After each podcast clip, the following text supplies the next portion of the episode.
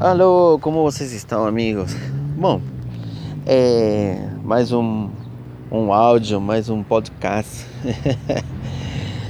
Eu escuto muito é, falar aqui, aqui no Brasil mais, né? É, sobre, ah, sim, tipo, cara, estou, estou amarrado, estou atado, estou amarrado. E as pessoas falam, tipo, se autodeclaram de que estão amarradas, de que estão atadas. Estou, parece que não rompe, parece que estou preso. As nossas palavras, as mesmas vezes nos, nos amarram. E como dizer, oh, como que você está? É, estamos mais ou menos, estamos indo. Tipo, você automaticamente já, já falou que está indo só, que está tudo errado. Mas a Bíblia fala que nós temos que declarar que nossas nossas palavras têm que ser de bênção, não de maldição. Então, nossas próprias palavras às vezes nos amarram, nos atam e não nos deixam progredir, não nos deixam avançar. Por isso que o importante é mudar nossos vocabulários, aprender a mudar. Ah, como você está indo?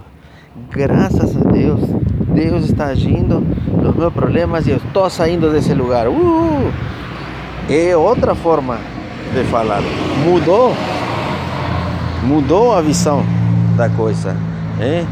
E aí como que você está? Cara, eu estava passando uma, uma situação de, de doença, estava me doendo, mas Deus tem agido e está agindo e Ele já está trazendo a resposta. Muda a ótica, muda a conversa o jeito de falar.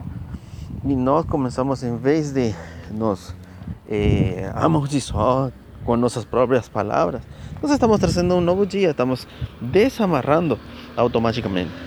Então, por isso que o importante, eu acho, nesse tempo, é mudar o, o vocabulário, trocar a forma, a forma de, de falar e de expressar as coisas que nos acontecem e também no nosso dia a dia. Por isso que nesse dia eu declaro em nome de Jesus que na tua vida vai ter bênção, porque você agora vai mudar o teu vocabulário. Jesus vem para trazer liberdade aos cativos, dar vista aos cegos, eh? para dar liberdade, liberdade àquele que está oprimido e para pregar as boas notícias de nosso Deus. Isso diz em Lucas capítulo 4.